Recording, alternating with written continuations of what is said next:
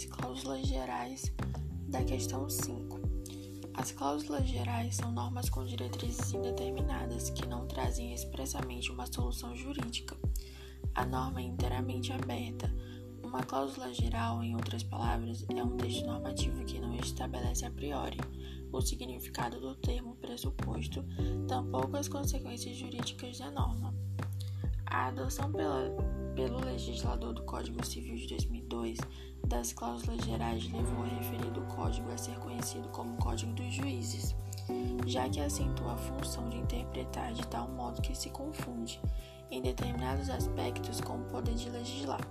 Conceituar e identificar as cláusulas gerais do novo Código Civil constitui o objeto principal do presente trabalho, que dará ênfase na boa-fé objetiva, função social do contrato e função social da propriedade estabelecendo parâmetros para a aplicação prática das referidas cláusulas, sem que se ofenda a segurança jurídica, que deve nortear todo o sistema jurídico, tendo sempre a Constituição Federal como fonte primária.